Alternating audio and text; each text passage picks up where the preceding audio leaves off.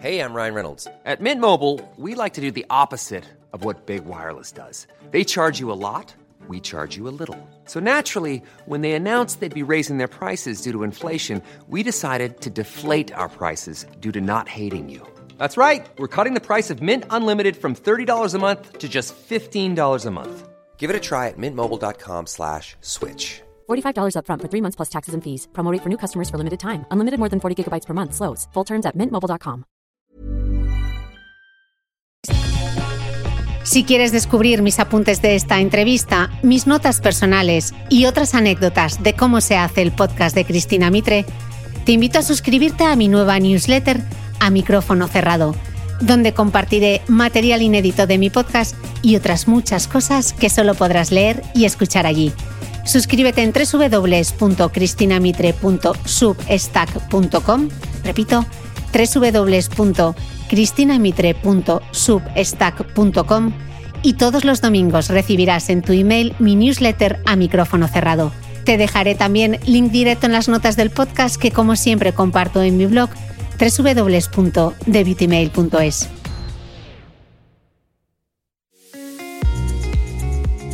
Bienvenidos todos a un nuevo episodio de mi podcast. Si os digo que mi invitada es Natalia de Santiago, ya sabréis que vamos a hablar de finanzas, de cuestiones que nos tocan el bolsillo tirando de frase manida. Pero quiero haceros una advertencia. Este episodio contiene muchas verdades incómodas. La primera, nuestras pensiones van a ser mucho peores que las de nuestros padres. No es política, no es ideología, son matemáticas, nos dice Natalia. Matemáticas y pirámide poblacional, por supuesto. Y aunque esta realidad no podemos cambiarla, sí podemos decidir cómo prepararnos para ello. Nada de esconder la cabeza en plan avestruz. La solución es ahorro. Sí, hay que ahorrar. Otra verdad incómoda. E inversión. Y lo bueno es que siempre estamos a tiempo para gestionar mejor nuestro dinero y que no necesitamos una fortuna para empezar a invertir.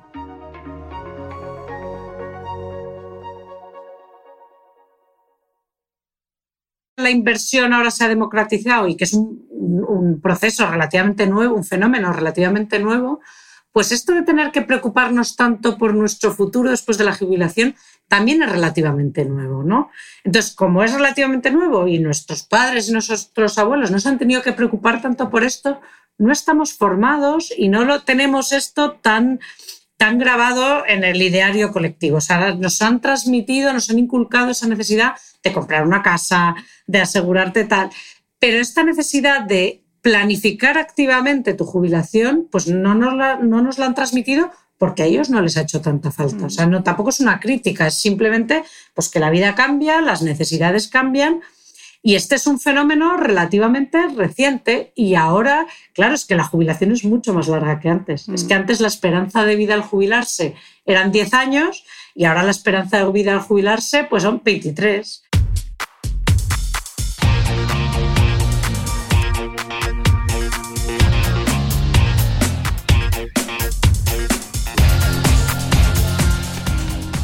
Hola, soy Cristina Mitre, periodista y autora del blog de Beauty Mail.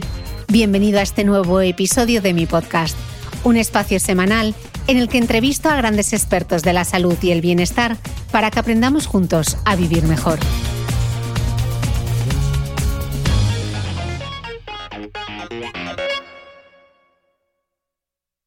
Natalia de Santiago, bienvenida de nuevo al podcast.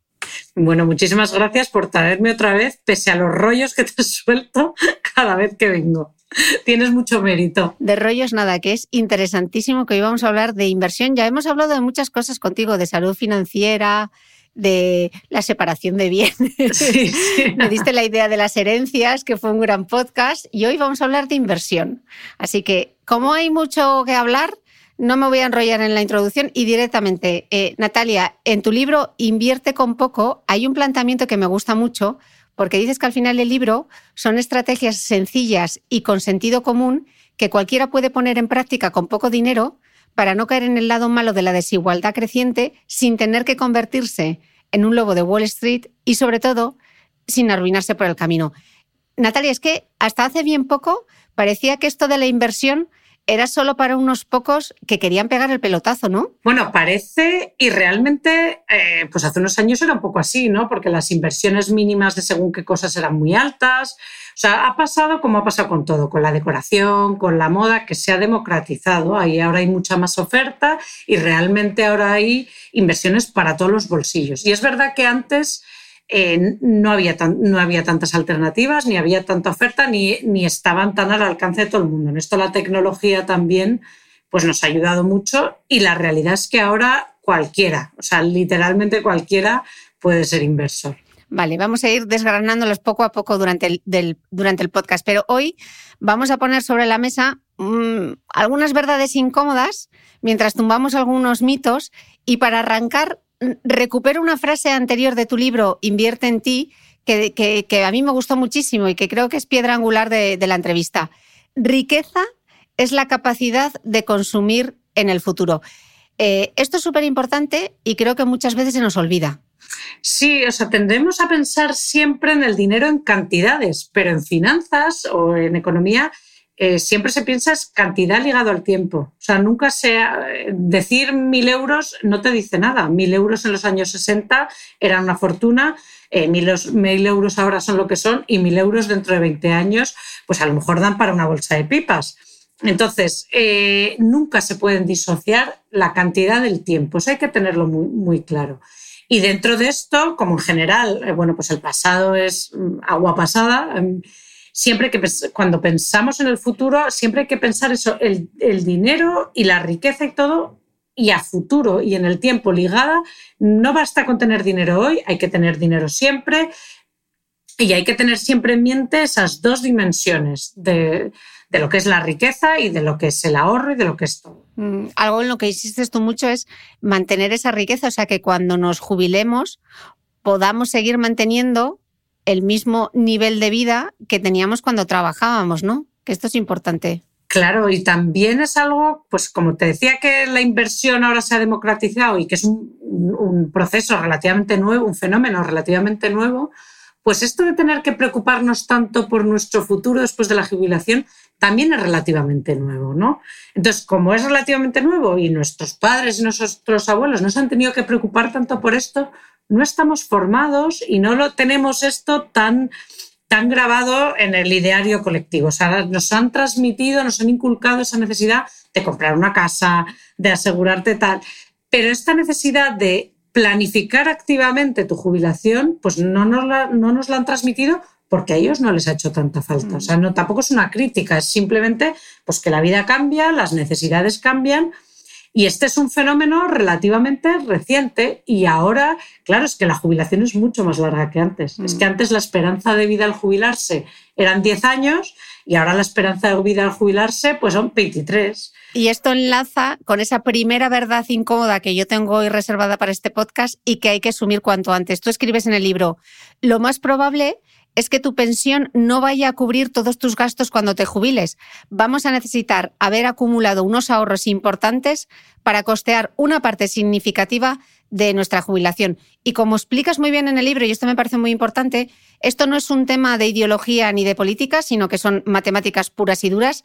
De hecho, España será uno de los países más envejecidos del mundo en 2050 para entonces, el 40% de la población española tendrá 65 años o más. Así que, Natalia, con los números en las manos, ¿qué pasará el día que nos jubilemos? Pues a ver, esto al final es lo que decíamos, no es ni ideología ni política. De eso dependerá las medidas que se tomen, ¿no? Pero es un problema eh, de pirámide poblacional, o sea, pura y dura. Eh, tenemos la ventaja de que en España se vive muchísimos años y hay una calidad de vida increíble y se puede vivir muchos años y la eh, desventaja teórica, que no es que sea una desventaja, y es que el sistema español de pensiones es de reparto. ¿Y eso qué quiere decir? Que las pensiones de los jubilados de hoy las paga la gente que está trabajando hoy. Y las pensiones de los jubilados de mañana las pagará la gente que esté trabajando mañana. Esto no es así en todos los países, o sea, eso es lo que nos tenemos que dar cuenta, pero en España es así, a día de hoy. Y cuando eso es así, significa que en 2050 que va a haber más gente jubilada que trabajando, pues obviamente si los que trabajan son los que tienen que pagar las jubilaciones, pues es que no les va a dar. Porque, a ver, esto se mide con eh, lo que yo hablo mucho de la tasa de sustitución, ¿no? que es más o menos el porcentaje que va a ser tu pensión comparado con lo que era tu salario antes de jubilarte, ¿no? Es decir, si tú ganabas 1.000 euros, pues según qué tasa de sustitución tengas el día que te jubiles, pues ganarás, si es un 70%, 700, ¿no? Entonces, esos 700 te los tiene que pagar un trabajador, ¿vale? Pero si estamos pensando que ese trabajador cobra 1.000 euros, él no te puede pagar el 70% de tu sueldo, o sea, eh, porque entonces él no tendría para vivir. Ahora mismo las contribuciones a la seguridad social son más o menos el 35% del salario, con lo cual necesitarías como mínimo dos trabajadores por cada jubilado para sumar ese, para tener una tasa de sustitución del 70%. Pero es que en 2050 eh, no va a llegar prácticamente ni a, un, ni a un trabajador por jubilado. Entonces tú piensas que te va a tener que pagar la jubilación una persona. Entonces, ¿cuánta parte del sueldo de esa persona va a poder dedicar a pagarte a ti tu jubilación? Pues obviamente muchísimo menos del 70%. Y luego, ¿qué pasa además? Porque hay veces, ha habido épocas en las que la seguridad social ha tenido superávit. Entonces, eh, pues podrías tener, eh, podría haber, digamos, ahorros, pero ya no quedan ahorros en la seguridad social tampoco, porque ha habido muchos años en los que ya se gastaba más en pensiones de lo que estaba contribuyendo la gente con lo cual es blanco y en botella, son dos más dos son cuatro. ahora mismo en España, en 2019, la tasa de sustitución bruta del trabajador medio era, eso luego ya depende si ganas mucho, tu tasa de sustitución es mucho más baja y si ganas poco, como se protege a los vulnerables, más alta, pero de media era un 72,3%. Está fenomenal, porque la media de la Unión Europea son 52%. O sea, que es la diferencia entre cobrar 700 o 500 si te cobrabas 1.000, es muchísimo. Eh, pues es que obviamente un 72% es imposible de mantener con la, la población envejeciendo a marchas forzadas y la natalidad tan baja. Entonces, eh, bueno, pues es que con las proyecciones de población que hay y, con todo, pues eh, hay que reformar el sistema y reformar implica bajar las pensiones. No es que vayan a desaparecer, que eso la gente es como, no habrá pensiones. No, eso no, no creo que sea eso, pero se van, van a ser peores, sin más. Con lo cual, pues una parte de tu pensión la vas a pagar tú, de tus ahorros. Y hoy vamos a ver y vamos a aprender cómo nos podemos poner manos a la obra y no hacer la estrategia de la avestruz.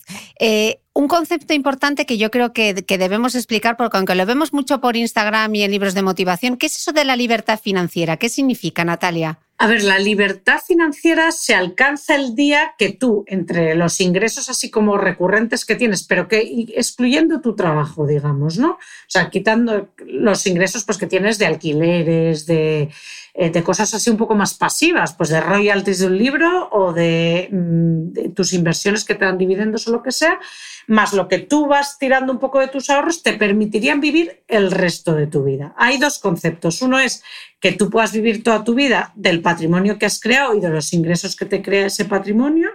Ese día se alcanzó la libertad financiera porque teóricamente podrías dejar de trabajar y seguir manteniendo tu estilo de vida que es lo que se persigue, sin cambiar tu estilo de vida, sin tener que apretarte el cinturón ni nada. Y luego ya el sumum de la libertad, porque se habla a veces de independencia y libertad financiera, pero no está muy claro cuál de los dos. Pero el sumum ya, el magna cum laude, es cuando no solo puedes vivir de tu patrimonio, sino que además no decrece. Es decir, que lo que genera ese patrimonio es suficiente para vivir y para no tener que tirar de ahorro. Entonces, bueno, eso ya es, eh, teóricamente podrías vivir infinitos años o infinitas generaciones, ¿no? O sea, a ese ritmo de vida nunca se te acabaría el dinero. Eso es la maravilla del siglo y los que, lo que persiguen muchos de estos, em, pues, eh, que abogan por la libertad o la independencia financiera. Pero bueno, eso está muy bien, pero lo que sí que es verdad es que la libertad financiera entendida como que el dinero te dé para mantener tu ritmo de vida hasta que por lo menos hasta que la casques, esa la vamos a tener que alcanzar todos. Eso, eso ya no es una elección, mm. es una obligación, porque el día que te jubiles te tienes que asegurar de que no te vas a quedar sin gasolina para financiar tu vida antes de, de morirte, porque es que realmente eso es muy dramático. Y además ya en, unas edades en las que tu capacidad de reacción es muy poca, ya hay muy, muchas menos cosas que puedes hacer. Oye, y yo tengo 45 años, ¿ya, ¿ya voy a llegar tarde a la libertad financiera? Para nada para nada. O sea, eso también son las buenas noticias, que como vivimos muchos años, y esto es una cosa que, eh, pues no, no se, eh, no se llega tarde casi que a ninguna edad, te diría. O sea, que realmente con 45 años, pues lo suyo es que como prontísimo te jubiles con 67 y probablemente con 70, con lo cual tienes años de sobra, con 45, con 50 y con 55. O sea, no hay que pecar de eso de, bueno, como ya voy tarde, pues ya me olvido, hago eh, eso, miro hacia otro lado y que sea lo que Dios quiera. No, no, no. Se pueden hacer muchas cosas ah, incluso cuando te has jubilado ya, pero es algo que también no somos conscientes de que nuestra vida financiera, o sea, esta necesidad de gestionar nuestras finanzas proactivamente, no se va a acabar el día que nos jubilemos, sino que como nos van a quedar tantos años, vamos a seguir haciendo, vamos a tener que seguir, que eso es algo nuevo también. O sea, tú antes te jubilabas y ya tenías como tu pensión, tus ahorrillos, y había como poca gestión que hacer, ¿no? Era un poco como pues, eh, una gestión muy táctica, ¿no? Muy del día a día. Eso, eso ha cambiado. Eso ya eh, nos van a quedar tantos años después de jubilarnos que va a tener que ser una gestión muchísimo más dinámica. Bueno, tú de hecho dices que cuando nos jubilemos seremos gestores de, nuestro trabajo será ser gestores de nuestro patrimonio y para eso hay que informarse y formarse, que es lo que vamos a intentar hacer hoy. Claro, o sea, y por eso, cuando antes lo hagas mejor, porque si no te vas a tener que poner con 67 cuando a lo mejor no te apetece nada. y lo que no quieres más preocupaciones, pero lo llevas haciendo 20 años, pues será una cosa que sigas haciendo de manera natural. Mm. Natalia, segunda verdad incómoda. La palabra ahorro. Eh, y esta frase tuya es para hacer camisetas o tazas dices, la inversión es la guinda del pastel financiero, el ahorro es el frosting de la tarta. En el podcast anterior que grabamos eh, sobre salud financiera, el tema del ahorro, por decirlo de alguna manera, causó un poquito de, malestar, porque tú explicabas que el ahorro debe representar como mínimo un 10% de nuestros ingresos y la gente se echaba las manos a la cabeza pensando en las hipotecas, los gastos de los niños, etc. De nuevo, Natalia, necesitamos otro cambio de mentalidad, porque además hay como una visión muy negativa del ahorro, ¿no?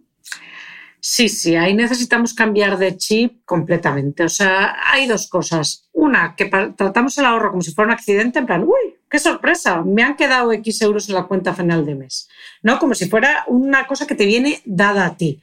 Y no, el ahorro es una cosa que tú haces activamente, proactivamente, que tú tienes que planificar y que dedicar, pues como el ejercicio, ¿no? O sea, eh, no viene a ti y te va, a venir el paseo hecho, te tienes que preocupar tú de salir a andar. Pues esto es lo mismo. O sea, hay que quitar. Y luego no ver lo negativo, porque siempre pensamos que es privarse, que ahorrar es de pobres, que siempre lo vemos como... No, verlo en positivo. Ahorrar es...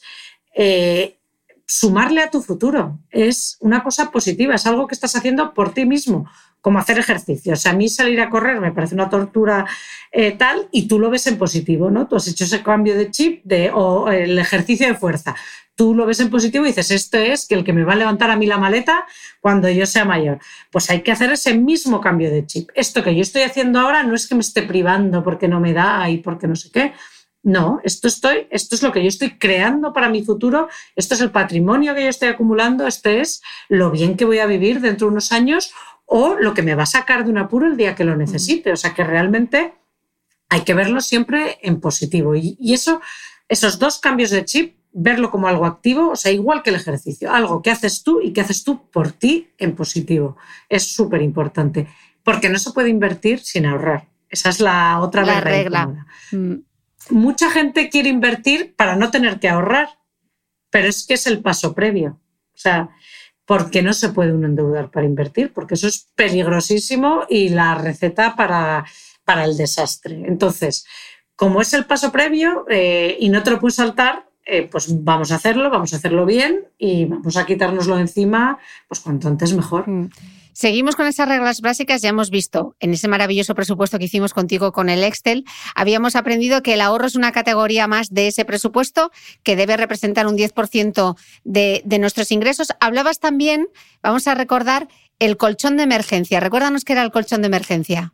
Pues el colchón de emergencia es ese dinerito que tenemos apartado en una cuenta corriente o en un calcetín debajo del colchón y tal, que no se puede tener invertido tampoco y que es ese dinero que está ahí por lo que pueda pasar. que lo que puede pasar puede ser que te des un golpe con el coche y tengas un gasto extra, una derrama, eh, que te echen del trabajo y tengas que tirar unos meses de tus ahorros, cualquier emergencia. Y es lo que te hace no ser vulnerable. Es decir, que puedas, que te pueda venir cualquier tipo de bache de los normales, que nos van a pasar a todos varios a lo largo de una vida, porque ¿quién no ha tenido un bache financiero del tipo que sea? Incluso echar una mano a alguien, algún familiar o lo que sea. Y es ese dinero que tienes ahí siempre para tirar en momentos de necesidad, en una urgencia. Y por eso no se puede tener invertido, porque tienes que poder acceder a él inmediatamente, ¿no? O sea, es ese último resort y parece una cosa como muy básica, muy poco glamurosa, pero es muy potente,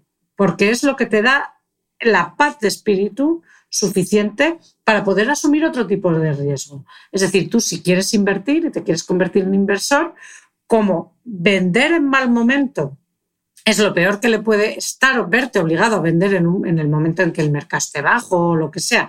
Es lo peor que le puede pasar a un inversor porque te obliga a convertir en reales pérdidas que si hubieras aguantado se recuperarían.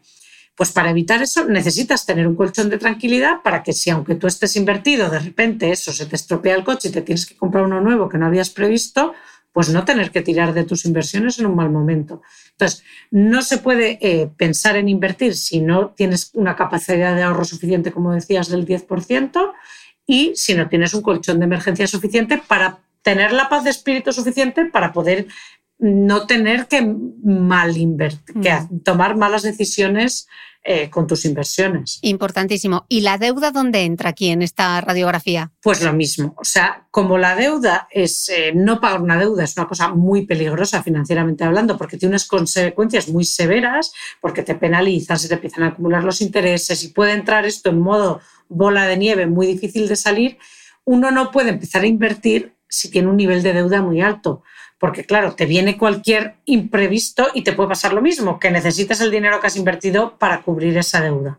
Y como eso es eh, receta también para el fracaso, para perder dinero con tus inversiones, pues antes de pensar en invertir hay que tener la deuda en, unos, eh, en un rango adecuado para que no suponga un problema y no, y no te obliga a tomar malas decisiones de inversión. Mm. O sea, esto se trata de tener eh, una estructura financiera que te dé la tranquilidad suficiente para poder invertir y con, la, mm, con el criterio y no tener que tomar malas decisiones. ¿no?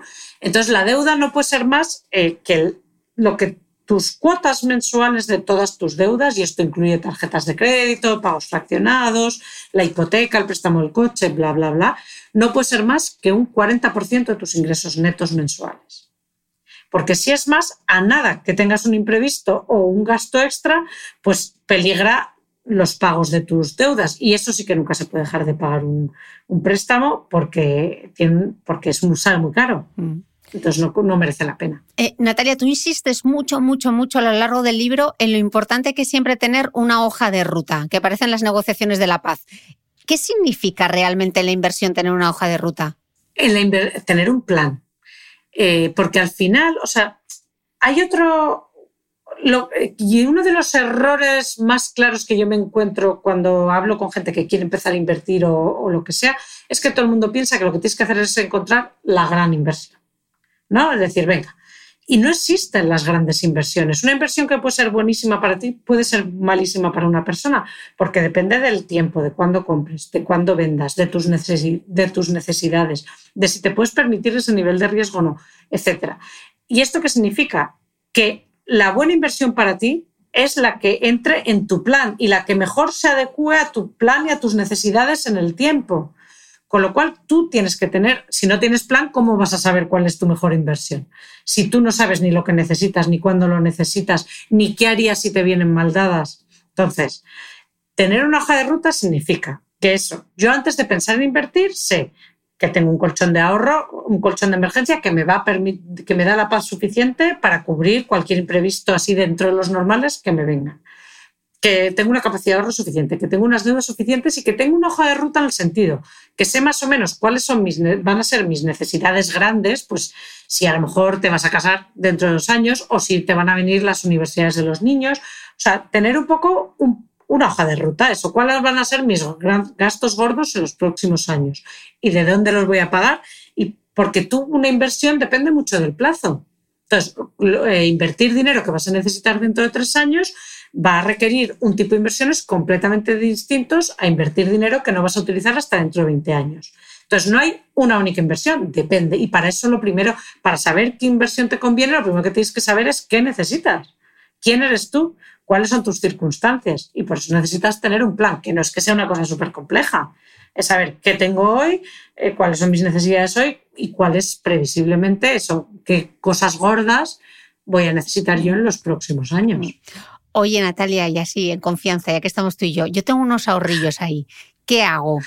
¿Amortizo la hipoteca o los invierto? Que en esta situación estamos mucho, seguro. Eso es la pregunta del millón. Eso es la pregunta del millón y se la hace muchísima gente. Y aquí yo suelo dar una respuesta que es un poco contraria a la que te darían la mayoría de los profesionales de finanzas. Es decir, yo la mayoría de la gente del sector con la que hablo siempre te dicen, no, hombre, no, invertir. Porque normalmente lo que tú le puedes sacar a una inversión es más, teóricamente, que, que la tasa de interés que tú estás pagando por tu hipoteca. Entonces, casi todos los profesionales de las finanzas te dicen, no, no, no, no, mucho mejor invertir. ¿Qué pasa? Que esto sobre el papel es muy bonito, pero luego la realidad es que ni todo el mundo invierte bien, entonces no todo el mundo le va a sacar esa super rentabilidad teórica que le podía, ni todo el mundo le gusta invertir, ni, ni todo el mundo se atreve a coger unos ahorros que te han costado tanto dinero ahorrar y ponerlos tanto esfuerzo y decir, ahora tengo, yo qué sé, pues imagínate, yo qué sé, te has ahorrado 20.000 euros que te ha costado mm, la torta ahorrarlos y decir, y ahora los pongo en esta inversión que encima tiene bastante riesgo, ¿no? Eh, pues eso es, luego sobre el papel queda precioso, pero la realidad es otra muy distinta. Entonces, yo creo que esa realidad hay que tenerla en cuenta y que por eso para mucha gente puede ser mejor eh, amortizar, porque a eso sí se atreven, eso sí les da tranquilidad y las, las, hipotecas, por muy baratas que estén, sobre todo si estás al principio del préstamo, porque eso es algo que ya aprendimos también en el podcast anterior y en otras entrevistas, es que se pagan más intereses al principio que al final de la hipoteca, etcétera, pues te puede compensar y te puede suponer un ahorro importante. Entonces yo creo que es importante eh, siempre valorar los pros y contras y no solo que eso es un fallo muy común en la teoría, porque al final las inversiones y las finanzas, lo importante es la práctica. Es decir, lo importante es que de verdad, qué rendimiento te vaya a dar a ti. Mm. Entonces, eh, pensar eso, que el Bitcoin va de lujo y está subiendo mogollón, pero si tú eres incapaz de soportar los vaivenes del Bitcoin como la mayoría de los mortales, pues es que a ti no te interesa. Entonces, a lo mejor a ti sí que te interesa amortizar hipoteca. Entonces, bueno, pues yo en el libro doy una serie de claves para, para tomar esta decisión, eso de una manera más realista. Mm. Pienso yo que simplemente el no, mm, el no amortices, invierte siempre. Pues no, yo creo que hay situaciones en las que sí que te puede compensar amortizar. Depende de las circunstancias personales. Sí. Hay una tercera verdad incómoda que es esta, que es invertirás aunque no quieras. Eh, la vamos a ir viendo ahora pasito a pasito porque, porque está compuesta de varias cosas. Escribes en el libro que mientras el panorama mundial siga tan convulso, la inflación tan disparada y los tipos de interés tan bajo, el ahorrador del siglo XXI no le va a quedar más narices que convertirse en inversor. Entonces, vamos a explicar esta frase porque también es para hacer tazas. Así que vamos a ir por partes. Ahorrar sí, pero ¿cómo? porque el primer escollo con el que nos encontramos, Natalia, son los tipos de interés. Entonces, vamos a explicar los tipos de interés para que lo entendamos todos.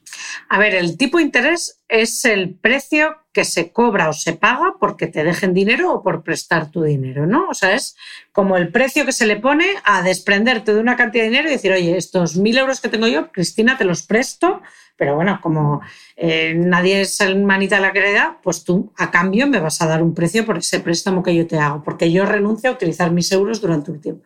Y al contrario, cuando eh, eh, yo es el que cobro y es el que tú pagas, ¿no? Eso es el tipo de interés. Entonces, ¿qué pasa? Que el precio de lo que recibes por el dinero y el que pagas por el dinero que, que pides prestado siempre está relacionado, ¿no?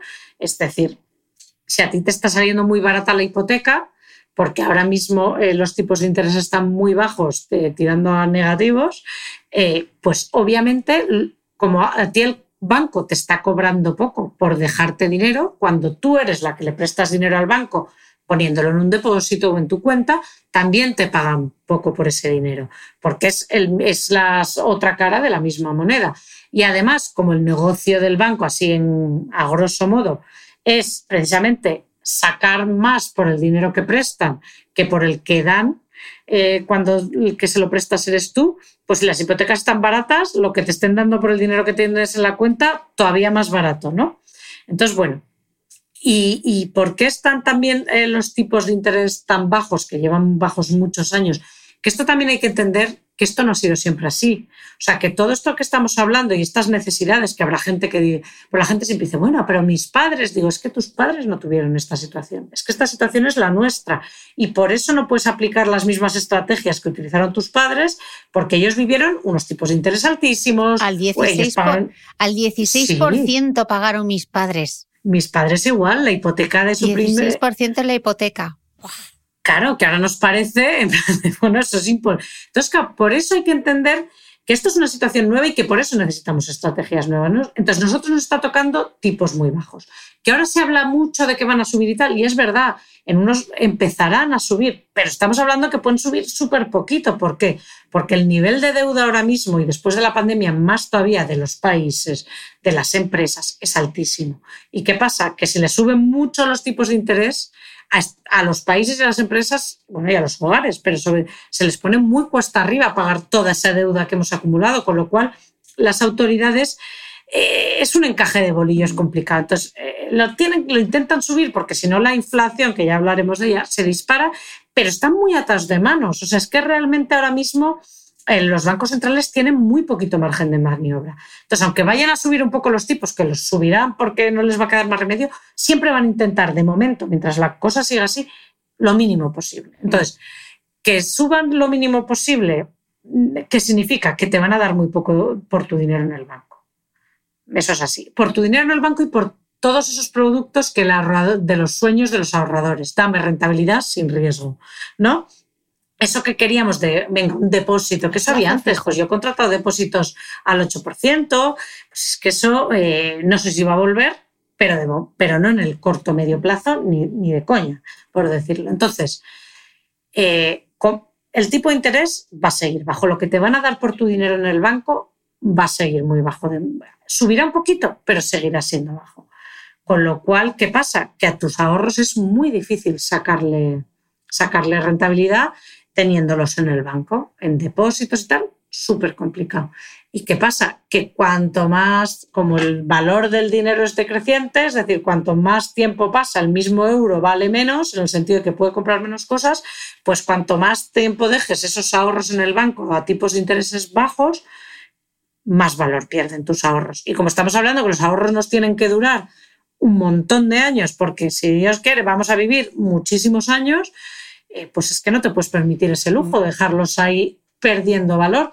Con lo cual, queramos o no queramos, estamos un poco abocados a convertirnos en inversores simple y llanamente para que nuestros ahorros no se disipen. Mm. O sea, porque eh, yo siempre pongo este, este, este, este ejemplo. En, en, 1900, en, los 60, comprarte un piso en el centro de Madrid costaba 12.000 eh, euros.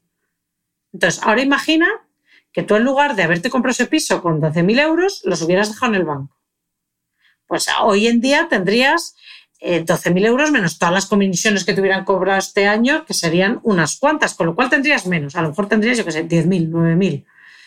Sin embargo, si tú hubieras comprado ese piso, como ese piso sí que aguantaba el valor y muchísimo más porque lo invertiste, pues ahora tendrías un piso en el centro de Madrid de 160 metros cuadrados con lo que quiera que eso valga. Esa es la diferencia entre invertir y, dejarlo a merced de la inflación. Y es enorme que ahora vamos a explicar el otro, la otra protagonista que es precisamente la inflación, porque claro, podemos pensar, bueno, esos ahorros que yo tengo ahí en una cuenta corriente, por si tengo que echar mano, porque claro, si lo inmovilizo, si me compro una casa o si lo meto en un fondo de inversión o lo que sea y necesito el dinero, tampoco es muy buena estrategia y menos con una inflación al 9,8%, ¿no?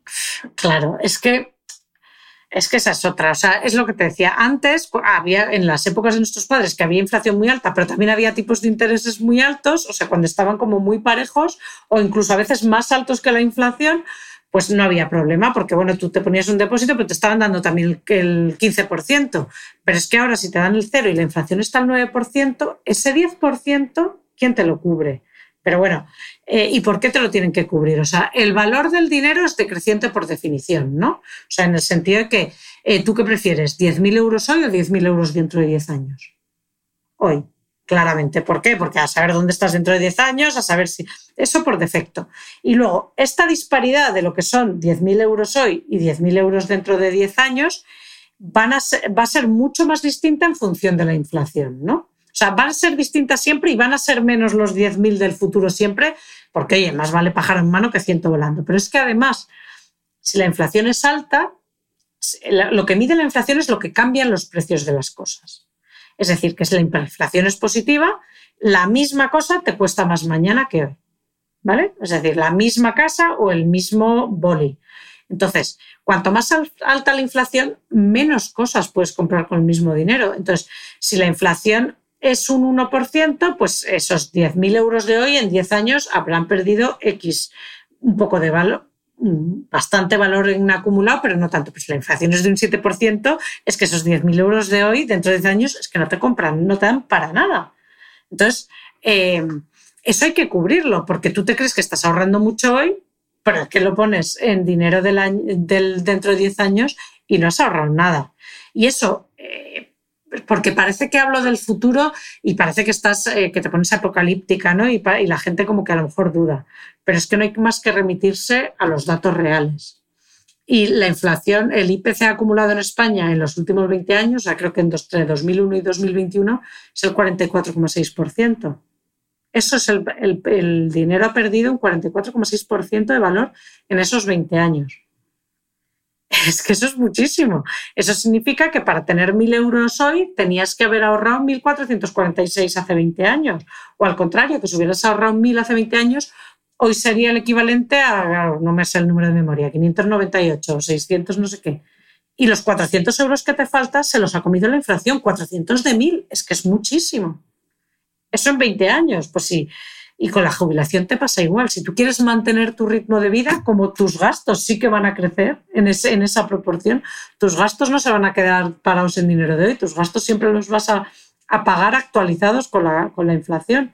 Pues claro, te tienes que ocupar de que, de que tu ahorro no pierda ese valor porque entonces los mil euros de hoy te van a comprar 600 del día de mañana. Vale, aclarado de por qué es importante ocuparnos, que no preocuparnos, que es el objetivo de hoy, entonces, vale, ya tengo ahí eh, los ahorros, ya lo tengo todo súper bien hecho, mi presupuesto, todo, el Excel, funciona el Excel. ¿Cómo sé yo qué inversión es la que más me conviene? A mí, no, a, no por regla general. Eh, bueno, pues. Que hemos visto que hay que personalizar. Pues eh, lo primero, te conviene una varias cosas. esto hay que mirar. la inversión que tú necesitas técnicamente, como si dijéramos, eso, por los plazos, es decir, eso, este dinero lo quiero invertir, pero lo quiero sacar dentro de cinco años porque es para la universidad de mi hijo mayor. Y este dinero lo quiero invertir porque eh, que es para mi jubilación. O quiero invertir esta cantidad de dinero al mes. O sea, lo primero que tú haces es decir, cuánto dinero quiero invertir y a qué plazo, o cuánto dinero quiero ir aportando periódicamente, ¿no?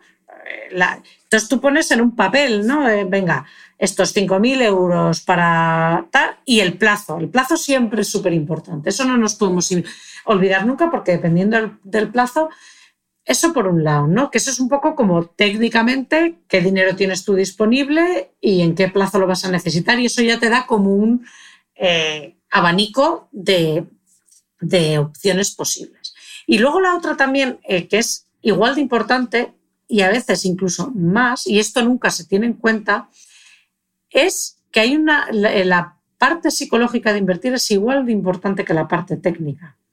¿Por qué? Porque tu inversión no es la inversión teórica, o sea, tu rentabilidad no va a ser la rentabilidad teórica de tu producto. En el sentido, tu, rentabilidad real va a ser eh, lo que pagas, o sea, lo que, lo que vas a tener el día que vendas, que desinviertas, menos lo que pagaste el día que tú compraste independientemente de lo que esa inversión haya hecho antes, después, entre medias. Es decir, que cuando tomes la decisión de invertir y cuando tomes la de vender, es lo que de verdad va a determinar. Y como eso es una decisión que vas a tomar tú personalmente, por eso tu psicología, tu personalidad y tus gustos son tan importantes a la hora de elegir una inversión, porque si eliges mal puedes tomar malas decisiones. Y eso es lo que la gente no se da cuenta, que la misma inversión puede ser buenísima por una persona y malísima para su vecino.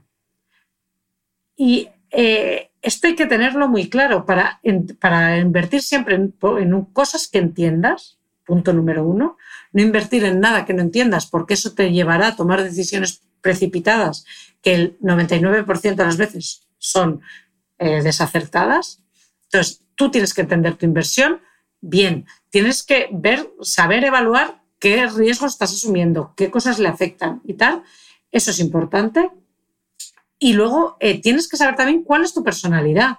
Es decir, eh, eso, pues a lo mejor en criptomonedas hay oportunidades fantásticas, pero tú puedes aguantar eso. Esos vaivenes, ¿no? Tú puedes aguantar ver que de repente un día eh, tu cartera valga 4.000 y al día siguiente o a los 10 minutos valga 2.500. ¿Tú eso lo puedes soportar? Si lo puedes soportar, divino. Si no lo puedes soportar, no es una inversión para ti. Mm. O solo en una proporción muy pequeña. Entonces, con lo técnico, lo que tú las cosas objetivas, ¿no? Que tú tienes el dinero que tú tienes para invertir, lo que te puedes permitir invertir y tal, son una cosa, pero igual de importante es lo subjetivo, que tú lo entiendas bien, que tú estés capacitado y formado y tranquilo para tomar las decisiones adecuadas, porque al final el éxito de tu inversión depende de ti no depende de qué inversión, eh, o sea, depende de qué inversión elijas, por supuesto, pero sobre todo depende de las decisiones que tomes tú. O sea, tú puedes ver, con la misma acción has podido ganar mucho dinero y perder mucho dinero dependiendo de cuándo hayas comprado y cuándo hayas vendido. Y lo mismo con Bitcoin y lo mismo con una casa. Súper importante ya has convencido. Yo esos ahorros que tenía ahí acumulados en una cuenta, cogiendo polvo, eh, perdiendo con el coste de oportunidad, con la inflación y todo esto, vale, los quiero sacar ya de ahí. ¿Qué hago? ¿Lo invierto de golpe o mejor voy poquito a poquito? A ver, bueno, hay inversiones que no te dejan elegir, ¿no? Digamos un poco como si vas a invertir en una casa, pues vas a tener que poner la entrada de golpe. O sea, que hay cosas que por definición te exigen el de golpe. Pero luego hay muchas eh, opciones eh, hoy en día que es eh, de inversión que sí que te dejan invertir poquito a poquito. Y aunque muchas de ellas, si tú crees que la tendencia a largo plazo es creciente, pues hombre, obviamente cuanto antes entres mejor, ¿no? O sea, como la bolsa, en principio, como históricamente siempre es creciente a largo plazo, pues cuanto, cuanto antes entres, excepto si entras el día antes de un crash, teóricamente mejor.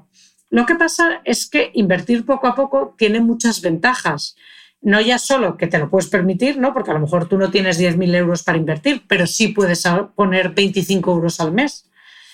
Aparte de que es cómodo porque da acceso a gente a la inversión, a gente que de otra forma no podría, además técnicamente también tiene ventajas.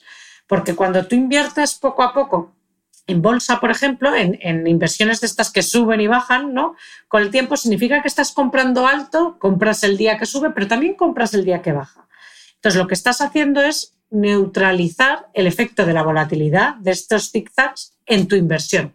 Estás haciendo que estos zigzags en tu inversión tengan menos impacto y, sin embargo, y aprovecharte de la tendencia subyacente, o sea, es decir, del, del largo plazo, de quitar estos vaivenes y aprovecharte de que de verdad la bolsa en general o las criptomonedas o lo que sea que sea son una apuesta a largo mm. plazo. Entonces, invertir poco a poco, sobre todo cuando es una inversión a largo plazo, puede ser una estrategia muy interesante por eso, porque neutraliza el efecto de, las, de la volatilidad natural de muchos mercados y hace además que a ti te dé menos vértigo, o sea, tiene la, ventaja técnica de que compras barato y caro y la, y la ventaja psicológica también que a ti, al no poner tus 10.000 de golpe, pongamos, y de repente ver que caen y que te asustes y a lo mejor te dé por vender ahí cuando es una bajada que se va a recuperar pasado mañana, al ir poco a poco, tú ya también te da otra, otra tranquilidad, que hemos dicho que es igual de, de importante y además te permite ir aprendiendo, cogiendo callo, ¿no? O sea, eso, pues es, da mucho más susto poner todos tus ahorros de golpe y de repente, pues, pues que ahí el conflicto de Ucrania y se desplomen los mercados, a lo mejor te asustas muchísimo, pero si tú has empezado 50 eh, euros a 50 euros, pues aunque pase esto, no te asustas tanto.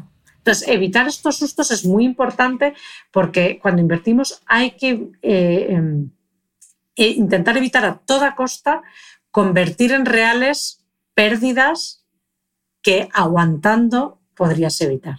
Porque una vez que vendes, ya no hay tu tía, ya has palmado la pasta. Mm. Pero si tienes, si tú estás tranquilo y conoces tu inversión y sabes que esto es un bache y aguantas, pues es como si nunca hubiera pasado. Cuánto de psicología.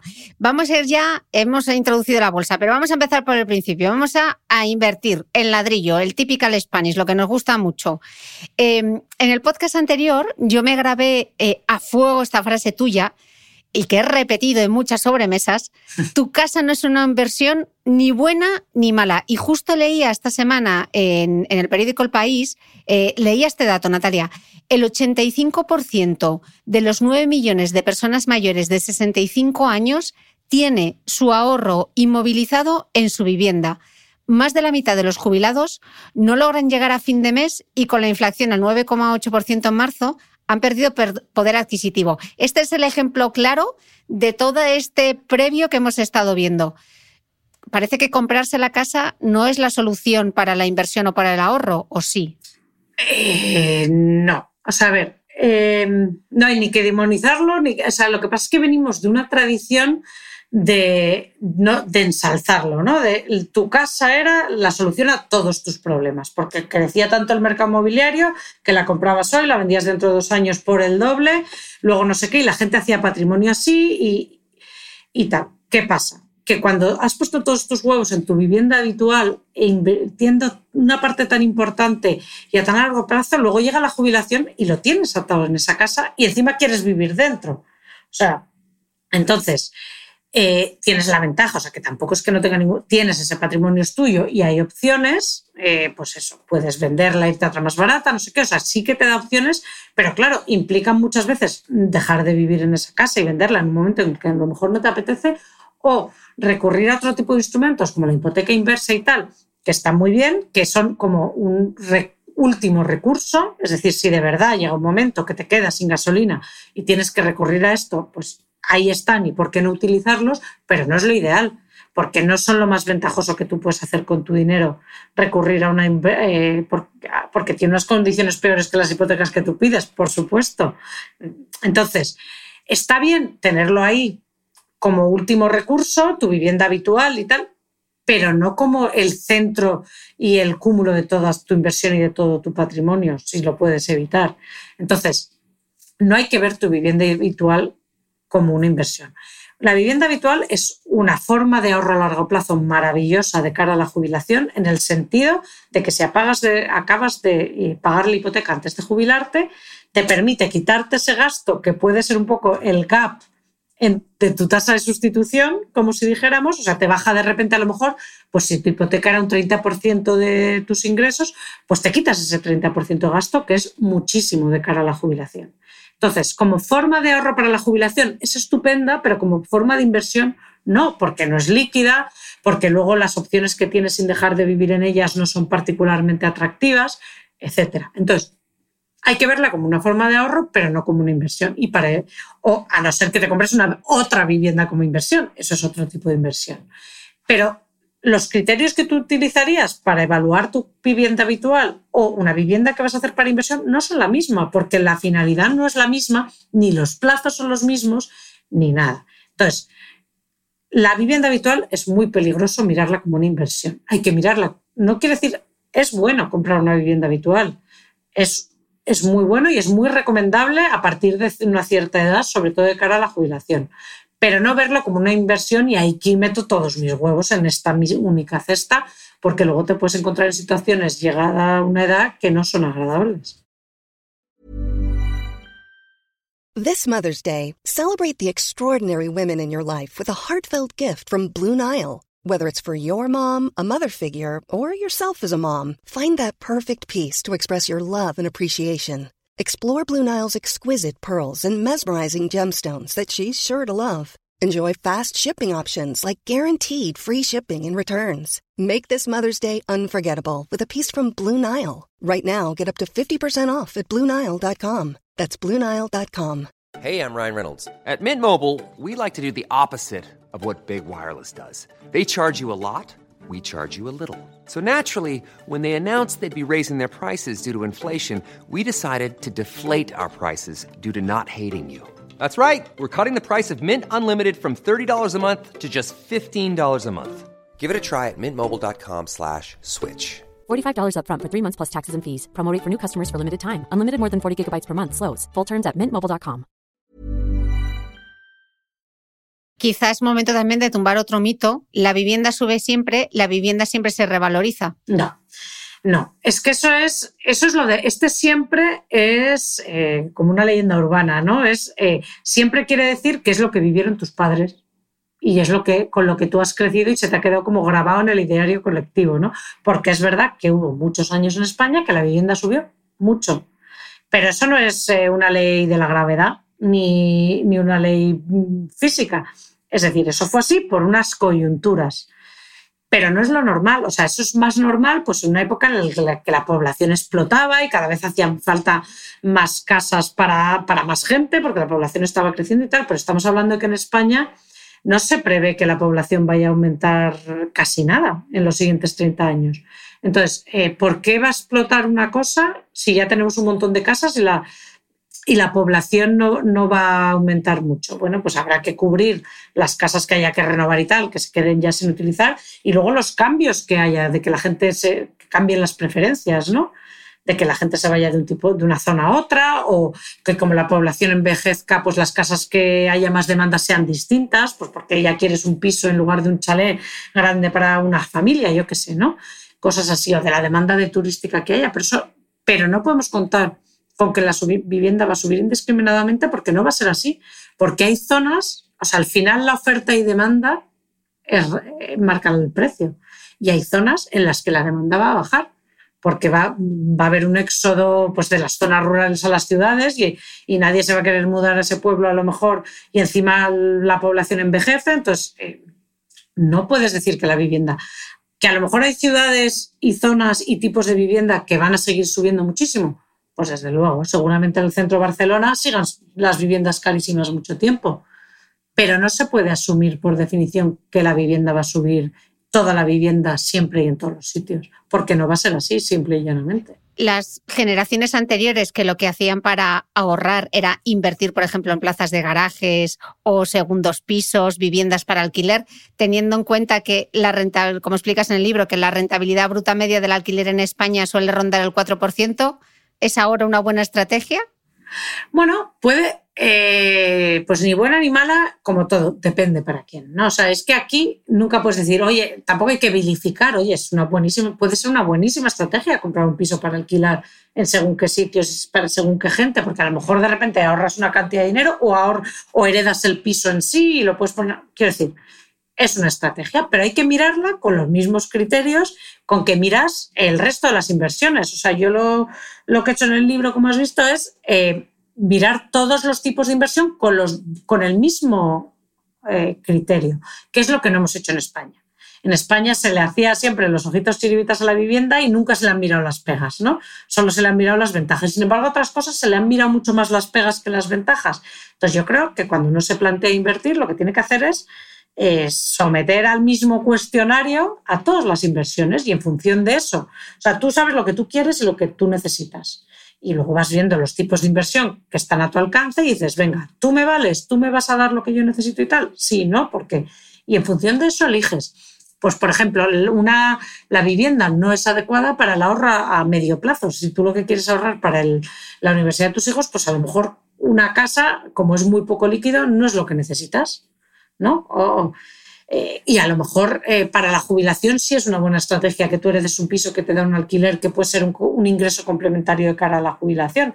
O porque a ti te encanta el inmobiliario, que eso también puede ser, ¿no? Y, y lo entiendes muy bien, pues fenomenal.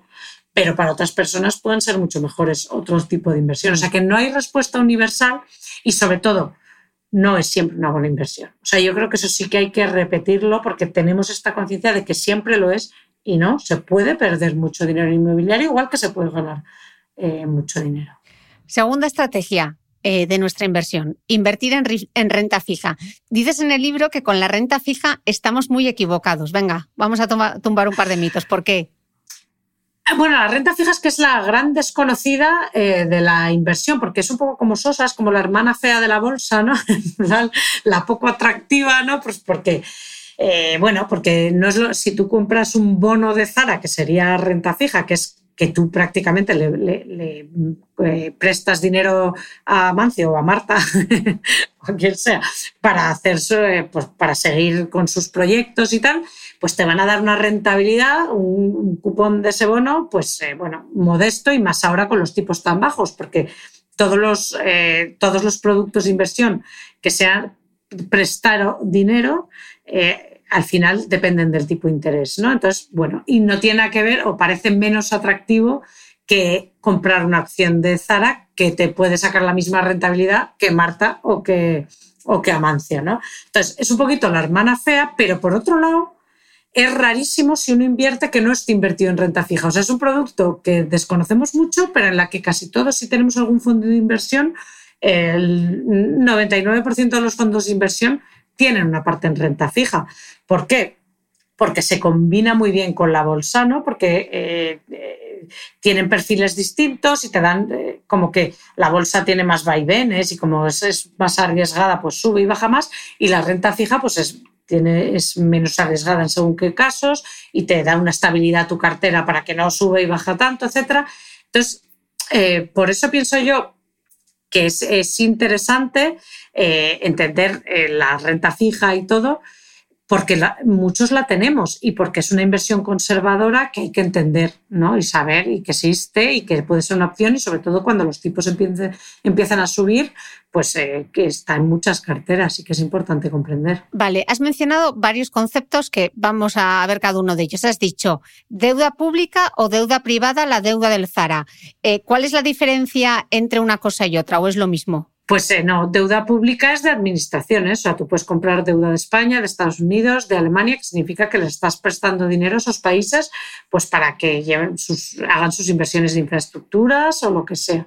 Y la deuda privada es la que emiten empresas, es decir, eh, es, tú puedes comprar una acción de Zara, pero también puedes comprar un bono de Zara y simplemente prestarle ese dinero a Zara, porque claro, hoy en, eh, hoy en día hay empresas que son hasta más creíbles que países, ¿no? O sea, hay veces que dices que es más probable que quiebren algunos países o Google. Pues en algunos casos no está caro. Y esa es otra opción. Y lo bueno de la renta fija es que sabes cuánto te van a dar.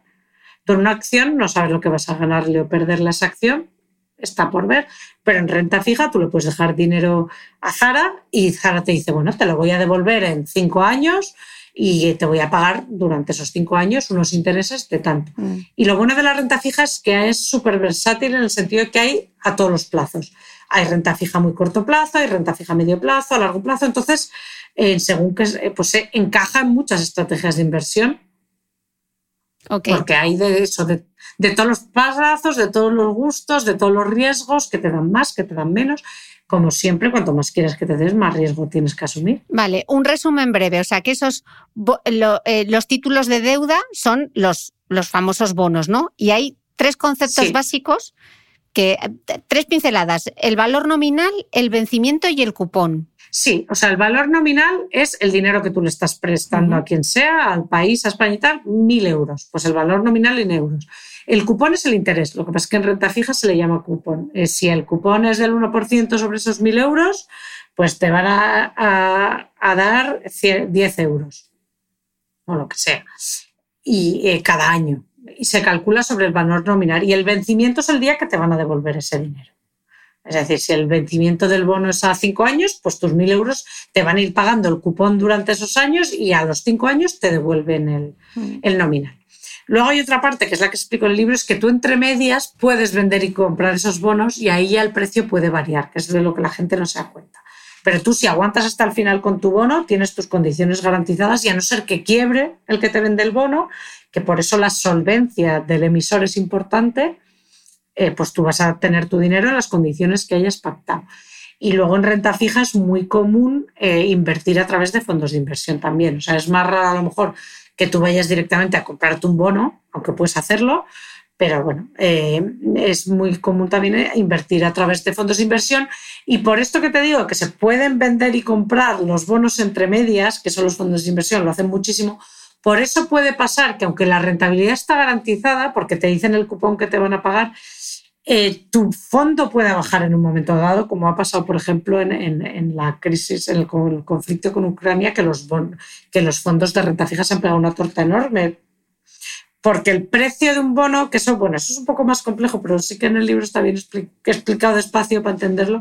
Eh, el precio de un bono, si lo vendes entre medias, sí que puede variar aunque tus condiciones sean fijas. Entonces, claro, es, es, complejo porque le llamamos fija, pero es variable también. Entonces, por eso hay que entenderlo. Volvemos al primer mito.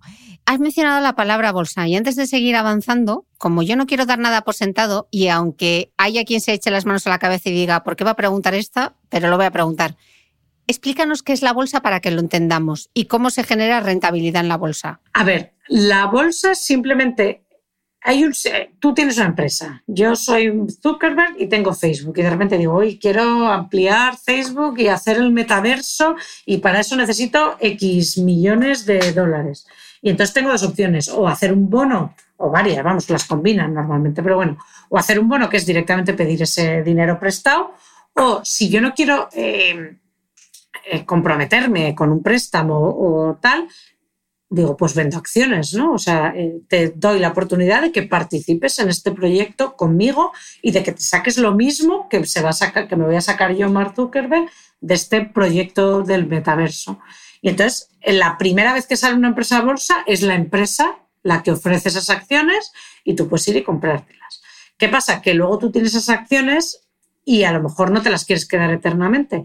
Con lo cual se han creado los, los mercados secundarios, digamos, que son las bolsas propiamente como las entendemos, que es que, hombre, yo tengo acciones, pero hoy ya, eh, pues ahora ya no me interesa seguir teniéndolas por lo que sea, pues necesito el dinero y te las vendo a ti yo las mm, hago una oferta en los mercados. Lo que pasa es que como los mercados lo que hacen es que yo no tenga que ir a buscarte a ti, sino que yo diga quiero vender y el mercado me encuentre un comprador, ¿no?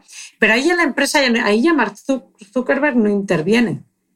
Ahí ya es, esto es la diferencia entre comprarle una casa a un promotor o luego un idealista, ¿no? Digamos la obra nueva es como el primer día que Zuckerberg pone las eh, acciones en, la bolsa, las saca al mercado y luego ya esa casa yo se la puedo vender a otra persona en idealista el día que, que me apetezca. Pues esto es un poco parecido. Hablabas justo al principio que mucha gente lo que hace es invertir pues, en las plazas de garaje o en una segunda vivienda, etcétera, porque la bolsa, como que hay mucha volatilidad en la bolsa. ¿Qué es este concepto de la volatilidad y qué tiene que ver Twitter ahora en todo esto? A ver, la volatilidad es lo que suben y bajan los precios, ¿no? Es una medida de lo que suben y bajan los precios de un activo, como pueden ser las acciones. Es eso el típico gráfico de sierra que vemos de la bolsa siempre, ¿no? Y es esto porque, eh, y en teoría, cuanto más maduro es un mercado y cuanto más grande y más gente hay, pues mm, debería tender a ser menos volátil. Sin embargo, la bolsa, aunque es un mercado ya súper establecido, súper grande, súper líquido y súper todo, sigue teniendo una volatilidad muy alta. ¿Por qué? Pues porque al final eh, lo que, el precio de la bolsa lo que refleja son las expectativas de todo el mundo que invierte en bolsa. O sea, al final el precio depende de lo que tú creas que va a pasar con esa acción, no de lo que esté pasando, sino de lo que creas que va a pasar. ¿Y qué pasa? Que como en la tecnología la información ahora vuela, eh, eh, somos todos expertos de todo. Hay expertos en hilos de Twitter sobre todos los temas del mundo mundial. O sea, es un mercado ya que es tan eficiente que las, eh, estimaciones las previsiones y los precios incluyen ya son sofisticadísimos, pues está todo el mundo opinando. Entonces, por un lado, es muy difícil ser más listo que los demás, porque todo el mundo tiene toda la información a su alcance. Eh, todo el mundo lo sabe todo antes que el mismo, o sea, es que ya casi que te enteras de las noticias antes que el mismo director de la empresa, ¿no? O sea, es que ya va todo tan rápido que es súper difícil ser muy listo y a la vez esto también ha creado que somos todos tan listos que sobrereaccionamos con todo. O sea, que hay tantas previsiones incluidas ya en los precios de la bolsa, tantas previsiones tan sofisticadas que cualquier variación, por pequeña que sea, puede, puede hacer que la bolsa baje de repente, ¿no? Entonces, eh, son mercados que aunque a la larga funcionan muy bien, porque las empresas van muy bien, o sea, al final que la bolsa vaya bien depende de que las empresas vayan bien, y las empresas van bien en general, ¿no? O sea, Amazon va fenomenal, eh, Zara va fenomenal, entonces, aunque a la larga va bien, al corto plazo, como hay tanto listo invirtiendo y con tanta información de calidad y tal, siguen siendo muy emocionales, siguen siendo eh, digamos que es como si fuera una persona muy sensible, ¿no? Es decir, que enseguida lloro, enseguida me río. Pues igual, las bolsas son así, pero solo a corto plazo. O sea, a largo plazo, la tendencia de la bolsa, o sea, estas emociones como eso, tú puedes tener un día muy bueno, un día muy malo, pero eh, tu recorrido, tu trayectoria, tu vida a largo plazo, pues no es tan, eh, lleva un camino más recto que el que hoy me encuentro bien y hoy estoy de mal humor, ¿no? Vale, teniendo en cuenta entonces toda esa psicología que hay también detrás, que yo soy capaz de aguantar esos vaivenes porque soy fría y calculadora, dame un truco o cuál sería la fórmula más prudente de invertir en bolsa. Pues eh, para invertir en bolsa lo primero es no intentar ser el más listo, porque es muy poquito probable que tú vayas a ser el más listo. O sea, es decir, hay muchísima gente muy buena invirtiendo en bolsa, eh, eso, analizando la bolsa todos los días. Entonces, Querer ser tú el más listo es una receta para el desastre porque la probabilidad es como la de la lotería. O sea, es difícil. Entonces, no vamos a ser nosotros desde el salón de nuestra casa. Es muy difícil tener una tesis de inversión original hoy en día. Es muy difícil por lo mismo, porque hay tanta información, son mercados tan eficientes, se transmite la información tan rápido, que es muy difícil. Con lo cual, pasarse de listo, hombre, si tú estás convencidísimo de que eres listísimo, por ello, pero es muy difícil. Pero que sea difícil... Eh, ser el más listo, que tú no vayas a ser más listo de los demás, no quiere decir que no te puedas aprovechar de, la tendencia general, de, que de verdad empresas como Google, Zara o, quien sea van fenomenal.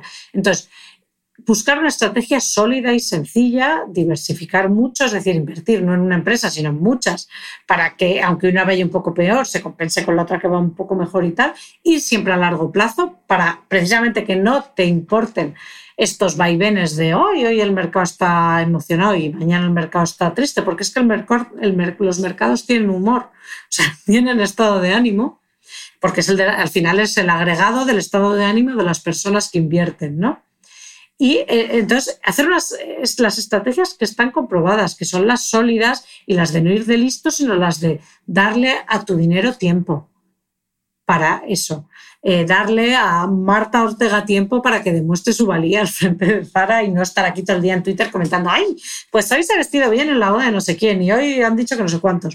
Pasar del gossip y, del, y de los humores, ir a, ir a largo, diversificar. O sea, al final, esto es como en el ejercicio, los básicos funcionan sea, a lo mejor no hace falta que hagas el ejercicio más, super, más sofisticado del pino puente con un no sé qué y el hatha yoga o de última generación, sino que al final pasear, hacer las sentadillas, funciona. Pues en bolsa pasa lo mismo, que las estrategias sólidas de toda la vida siguen funcionando bien. Vale, ¿y esto a través de quién lo hago? ¿Quiénes son esos, los famosos brokers eh, o los intermediarios? ¿Cómo lo elijo? Porque claro, sí que me meto en Google y me pongo inversión en bolsa. ¿Cómo aprendo? Bueno, pues eh, la verdad es que eh, sí. Lo primero es que eh, en bolsa la forma más eficiente en España para invertir en bolsa es a través de fondos de inversión. Pero bueno, si quieres de eso hablamos después.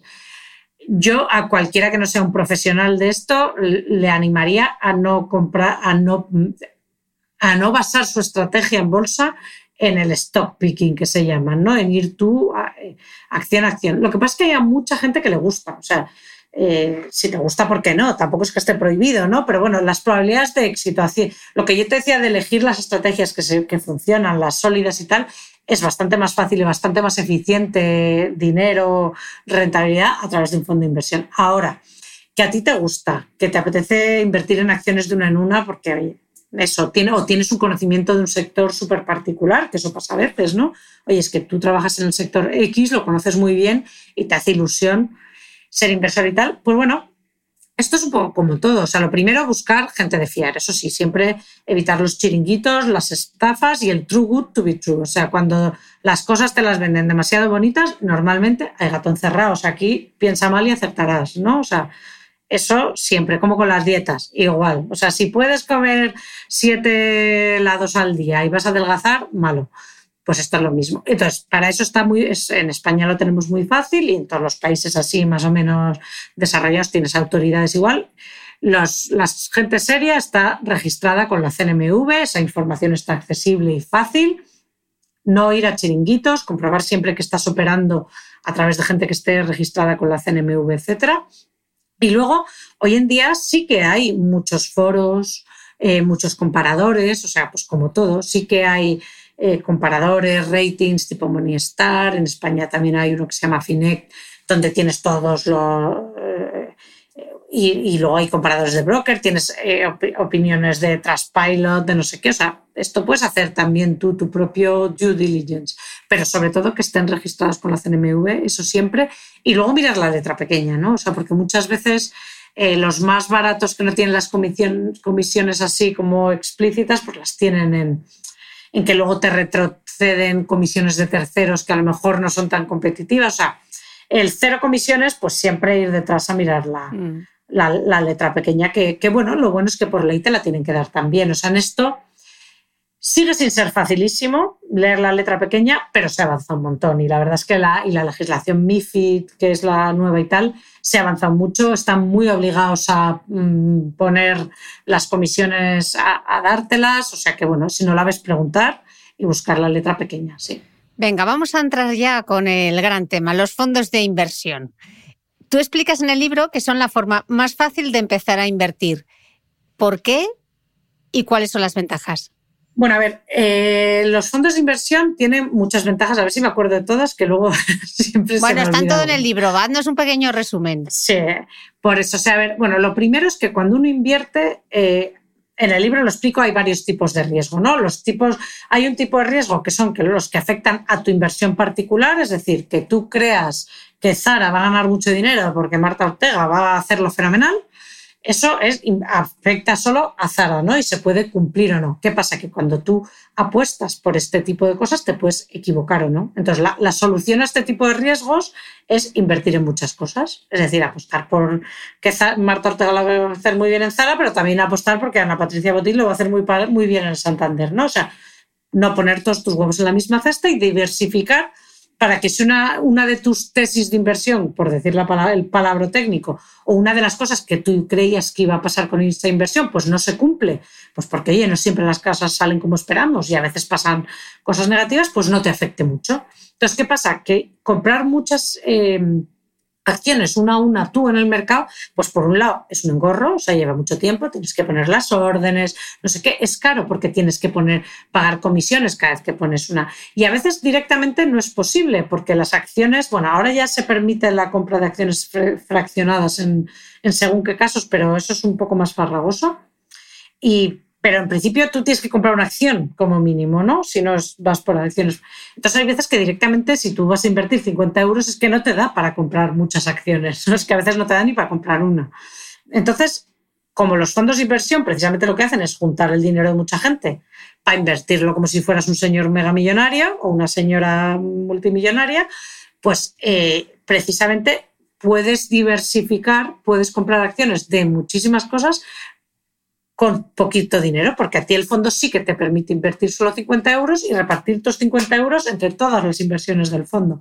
Que además, por ley, lo bueno de los fondos también es que están súper regulados y supervisados. O sea, la, la, CNMV y el Banco de España regulan y supervisan con en mente la máxima protección del inversor. Entonces, les obligan a diversificar. O sea, ya no es que diversifiquen porque quieren, es que les obligan a, diversificar por ley y hay unos máximos establecidos de lo que pueden tener en, en una sola. Entonces, es, eh, además, como ellos invierten en grueso, pues son mucho más, tienen como economías de escala y sinergias, pues compran a precio más barato y tal. O sea, que es una forma barata de diversificar desde el primer euro. O sea, mm. tú el primer euro que inviertes en un fondo de inversión ya está muy, muy diversificado. Mientras que si inviertes un euro en una acción o en una criptomoneda o en una casa, tienes diversificación cero, que es una de las estrategias más fáciles y más contrastadas para reducir tu riesgo sin renunciar a rentabilidad. Que esta es otra cosa, siempre hablamos, igual que decíamos, con el dinero hay que pensar en cantidad y tiempo, pues con las inversiones hay que pensar siempre en rentabilidad y riesgo. No puedes pensar solo en rentabilidad, porque la rentabilidad tiene un precio, que es el riesgo, y hay que buscar el equilibrio mejor. Y lo bueno es que hay estrategias que te permiten reducir el riesgo sin reducir la rentabilidad, y entre ellas está diversificar. Y diversificar para un narrador normal es muchísimo más fácil y a veces la única manera haciéndolo a través de, fondos de inversión. Y luego lo que te decía, están súper bien supervisados.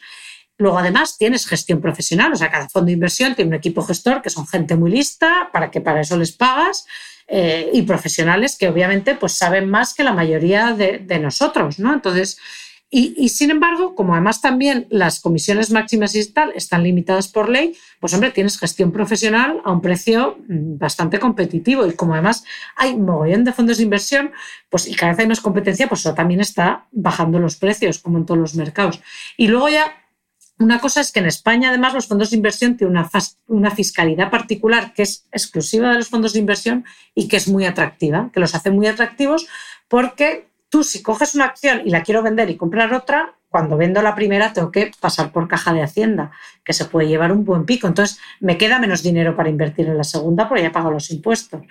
Pero si lo haces con un fondo de inversión, no tienes que pagar estos impuestos entre medias. O sea, cuando tú puedes traspasar de un fondo a otro sin pagar eh, impuestos en la mitad, que te permite sacarle más rentabilidad a tu segunda inversión porque puedes invertir más en la segunda inversión y además te da mucha flexibilidad porque significa que como puedes traspasar en cualquier momento eh, sin costes intermedios, a no ser que tenga comisiones de suscripción y tal, pero sin impuestos ni costes añadidos, ¿qué pasa? Que te da mucha flexibilidad. Es decir, que si tú no has elegido el mejor fondo del mundo a la primera, porque hoy hay tantos, que a veces es muerte por indecisión, ¿no? Es como los vaqueros, ya hay tantos, ahora qué quieres, mami fit, regular fit, slim, ankle, que yo me atoro. O sea, el segundo es como, ya no sé, vaqueros. Pues con los fondos te puede pasar un poco igual, ¿no? Que te viene, pues es que tengo un mid cap de no sé qué, que dices, pues da un poco, o sea, no es tan importante acertar a la primera, no es que no te pero eh, podemos un poco evitar esa barrera eh, de, de entrada, porque si no, si a la primera tú inviertes en un fondo y no estás contentísimo, puedes sacar ese dinero sin casi ningún perjuicio y, traspasarlo a otro fondo. O sea, que te da una flexibilidad y luego eso, que hay tantísimos que es casi imposible que no encuentres uno que te guste. Vale, dos preguntas respecto a esto. ¿Habría alguna diferencia entre contratar un fondo de inversión a través de un banco o hacerlo a través de una gestora independiente? Y luego te hago la siguiente. Eso es una pregunta que a mí me hacen mucho porque la gente tiende a pensar que es más seguro eh, contratar un fondo a través de un banco. Y eso es un síntoma de que no entendemos bien lo que es un fondo de inversión. Que eso a mí ya me da, o sea, yo hay ciertas preguntas que son como alarmas, ¿no? Que digo, uy, esta persona esto no lo ha entendido. Y me pasa con gente que está muy invertida, ¿eh? o sea, no con gente que va a sino con gente que tiene ya varios fondos de inversión y todavía me pasa y me lo encuentro a menudo y en gente que ha estudiado económicas y empresariales y tal. O sea, quiero decir, y aparte que no es una crítica, es que si no te lo han explicado no lo tienes por qué saber. O sea, realmente, como no nos dan educación financiera, ¿por qué vamos a saber esto? ¿no? Pero los fondos de inversión no tienen personalidad jurídica, es decir, no son una empresa, eh, ni una SA, ni una SL, ni nada, ¿vale? Son un patrimonio. ¿Eso qué significa? Que son un conjunto de inversiones que están gestionados por una empresa, que es la sociedad gestora, pero no está en el balance de esa empresa, no le pertenece. Esa, digamos que eso es una entidad que lo gestiona, pero no son suyos esas inversiones. Las inversiones son directamente tuyas. Con lo cual, a ti te puede quebrar una inversión, ¿no? Porque el fondo está invertido en 50 cosas y una quiebre. Y tú, como eres dueño de las 50 cosas, pues te podría quebrar una o dos, yo qué sé. Pero lo que no te puede pasar es que te quiebre el fondo como en bloque porque bueno, tendría que haber un apocalipsis financiero mundial, digamos, ¿no? Porque no, aunque la sociedad gestora quebrara, como las inversiones no son suyas, sino que son directamente patrimonio de los dueños del fondo, que, soy, que eres tú como participante, el Banco de España designaría otra sociedad gestora y fuera. Tu inversión no se vería afectada. Y eso es muy importante, porque eso no es así con todas las inversiones, ¿vale? Y esto es una ventaja de los fondos de inversión, el hecho de que tú seas directamente dueño de todas las inversiones que haga ese fondo que los hace muy seguros. Y esto también significa que la seguridad no depende ni de quién los distribuya, es decir, no depende de si te lo compras, de si inviertes en ese fondo a través de un banco o de una gestora independiente, ni de quién los gestione. A ver, quién los gestione influirá en el sentido que pueden tomar mejores decisiones de invertir en cosas mejores o peores.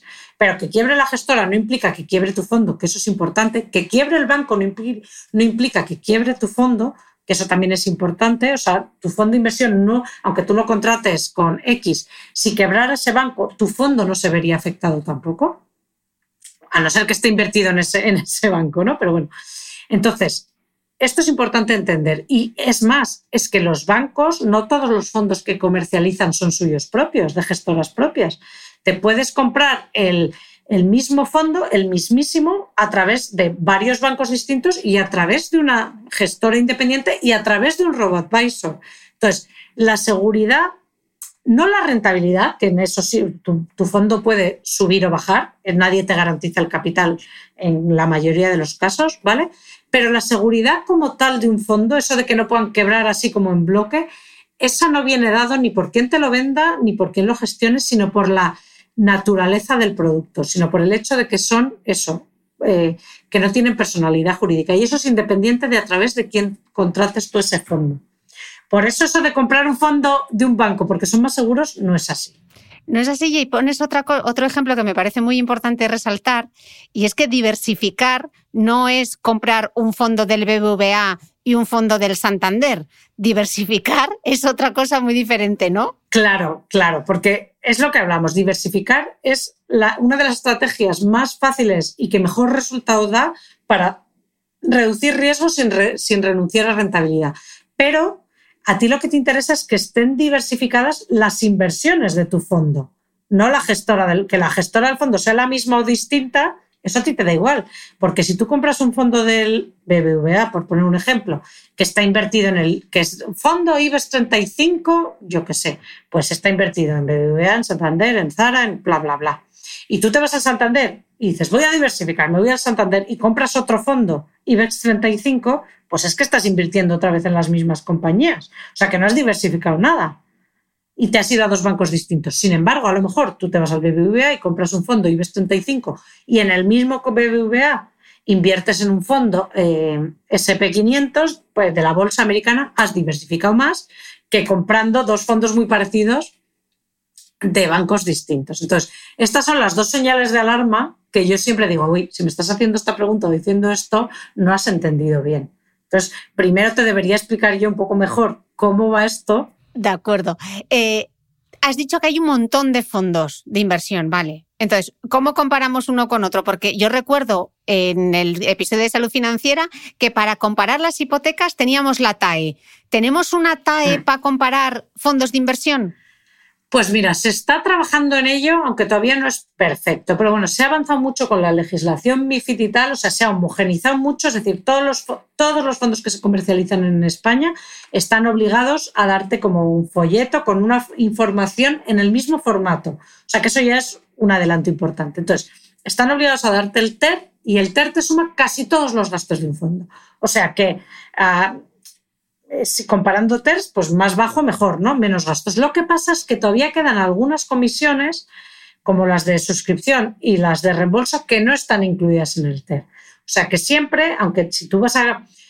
Bueno, perdona, y ahora te digo otra cosa. Si tú vas a comparar dos fondos y dices, este tiene menos TER que este, con lo cual en principio es más barato, porque una cosa que le tenemos que mirar siempre a los fondos, pues es el coste, porque la rentabilidad es, una, es incierta pero los costes te los van a cobrar sí así, con lo cual la forma más fácil de mejorar la rentabilidad de tus inversiones es reducir tus costes, que es algo que nunca pensamos. Nos fijamos siempre en cuánto va a ganar esto, pero es casi más importante fijarse antes cuánto me va a costar. O sea, que lo primero, mirarle las comisiones a tu fondo, ¿vale? Y si dices del mismo TER, preguntar siempre, ¿tiene comisiones además que no estén incluidas en el TER, como de de suscripción o de contratación, porque esas te las van a cobrar, con lo cual a ti lo que te interesa es comparar el global de lo que te va a costar. O sea que el equivalente a la TAE sería el TER, pero con peros, porque todavía no están todas, todas. Entonces, esa preguntita de ¿tiene algún eh, coste que no esté incluido aquí? Conviene hacerlo. Luego, obviamente, eh, no se pueden comparar, como decíamos siempre que no se puede hablar de rentabilidad sin hablar de riesgo, Esto es importante, porque no te vale de nada decir, hombre, este fondo es mucho mejor, porque tiene, ha dado una rentabilidad mucho mejor, si a lo mejor es que está asumiendo muchísimos más riesgos. Es decir, eh, porque un fondo de menos rentabilidad, si asume menos riesgos, no quiere decir que sea peor, ¿vale? Entonces, eh, solo puedes comparar rentabilidades de fondos de riesgos parecidos. Para esto, eh, la CNMV nos lo pone muy fácil porque por la regulación todos los fondos se les tiene que dar una escala de riesgo entre el 1 y el 7. 7 es más riesgo y uno más conservador. Entonces, antes de ponerte a comparar rentabilidades, ya he, y ya he comparado costes, ya he visto que son, porque hay que ir siempre, hay, que, hay tantos fondos que hay que buscar fondos baratos. O sea, muy difícil va a ser que te compense pagar, o sea, hay fondos muy específicos en los que a lo mejor, pero como ahorrador particular, Fíjate los costes, coge un fondo competitivo porque hay tantísimos que es que no conviene pagar caro. Y además, los fondos tienen, el mismo fondo puede tener varios precios, ¿vale? Y normalmente es que el que nos dará los inversores minoritarios, retail, es el peor. Entonces, bueno, conviene comparar para los, los costes y luego miras el, el, riesgo, que el riesgo va a depender de lo que tú quieras, ¿no? Hemos dicho, ¿no? Eso no lo pone yo quiero un fondo eh, según lo que estés buscando, por el plazo de tu inversión, etc. Y ya con el nivel de riesgo que tú te hayas marcado, que estará entre 1 y 7, que además esto te van a hacer en el banco o la gestora o quien sea, un test de idoneidad para orientarte a ti de qué escala de riesgo te conviene. O sea, que es que nos lo están poniendo muy fácil. Pues pongamos que nos han dicho que la nuestra es 5, ¿vale? Pues dentro de todos los fondos con 5 y con costes bajos, ahí sí que ya puedes empezar a, a, comparar rentabilidades, ¿vale? Sabiendo siempre que rentabilidades pasa, o sea, el comparar rentabilidades históricas de un fondo, para empezar, comparar siempre rentabilidades netas de fondo con el mismo riesgo y luego entender que eso te da una idea de lo bien que lo ha hecho ese fondo comparado con otros y con el índice, pero que no es garantía, garantía de lo que te va a dar a ti en un futuro, ¿vale? O sea, eso te vale para decir, este fondo ha funcionado bien, ha funcionado mal, pero no quiere decir que te vaya a dar esa misma rentabilidad a ti en el futuro, ¿vale? Mm. Pero bueno, si ya tienes un fondo con costes bajos y dentro de la misma escala de, eh, de riesgo, pues ya puedes empezar a comparar rentabilidades y luego elegir fondos. Y luego los hay de sectores específicos que a lo mejor a ti te apetece invertir en tecnología o en, sostenible, en cosas sostenibles. Luego ya puedes adecuar un poco a tus, a tus gustos también en función de, de lo que a ti te apetezca. O sea, ya te digo que hay muchísimos. O sea, que alguno vas a encontrar que te vaya seguro. ¿Y esto no hay alguien que pueda hacer los deberes por mí? Como listo de la clase que cogía los buenos apuntes. ¿No hay alguien que me, yo me pueda sentar y le diga, a ver? Por supuesto. Por supuesto. O sea, por un lado tienes los asesores de los bancos, que para eso están, y además ahora ya se trabaja con arquitectura abierta, es decir, que los bancos tienen eh, sus fondos, pero también los de otras muchísimas gestoras, con lo cual tú puedes ir a tu banco y aunque en principio a veces pueden tener querencia recomendarte los suyos porque llevan más comisión en esos, tú te puedes poner un poco pesado y decir, bueno, vale, pero ahora enséñame más. Es decir, y te asesoran bien y están formados, o sea que para empezar puedes ir a tu banco. Si no te convence con lo que te ofrecen, puedes ir a varios bancos y comparar. Y luego están los asesores independientes, que sería un poco una figura ideal, que son los que te ayudan a elegir que no, comen, no cobran comisiones en función del, del, fondo que te recomiendan, sino que tú les pagas a ellos un fin mensual o un porcentaje sobre tus beneficios. Y ellos te eligen los mejores fondos.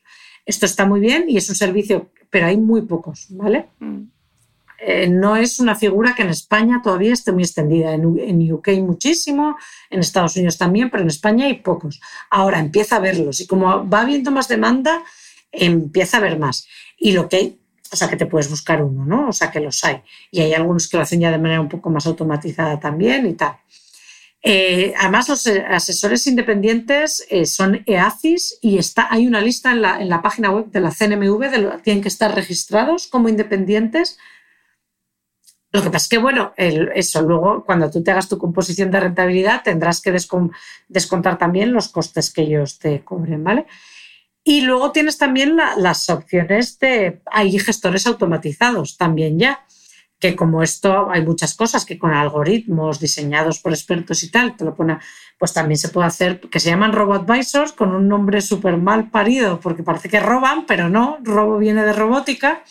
Que lo hacen en automático y que eh, muchos lo hacen divinamente también. O sea que siempre que sean entidades, ya sean independientes, como los EAFIS o RoboAdvisors y tal, que estén registrados con la CNMV, tenemos bastantes garantías de que chiringuitos no son y de que nos podemos fiar. Mm. Vale, fondos de inversión, ya los hemos repasado.